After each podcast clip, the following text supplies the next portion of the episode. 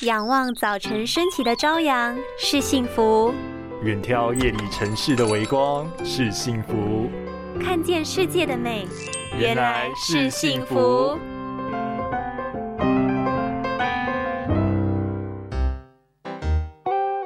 唉，滑手机滑到眼睛好干，但还是忍不住想多看五分钟。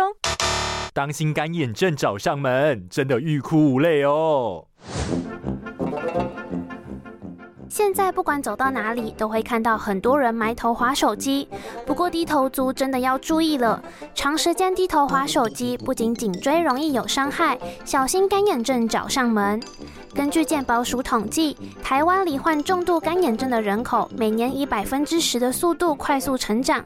在过去是以中老年为主，但现代因科技发达与工作形态的关系，常常紧盯荧幕之余也忘了眨眼，导致干眼症年轻化。建议每天利用一分钟的时间进行眨眼操的运动，步骤是闭眼两秒。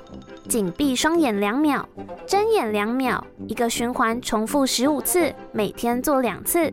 最好在眨眼之前先热敷一下眼睛，效果会更好哟。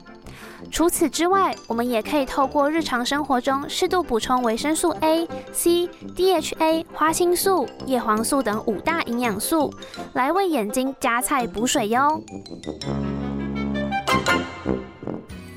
拥有清晰明亮的视野就是幸福，捍卫世界的保护力，一起革命。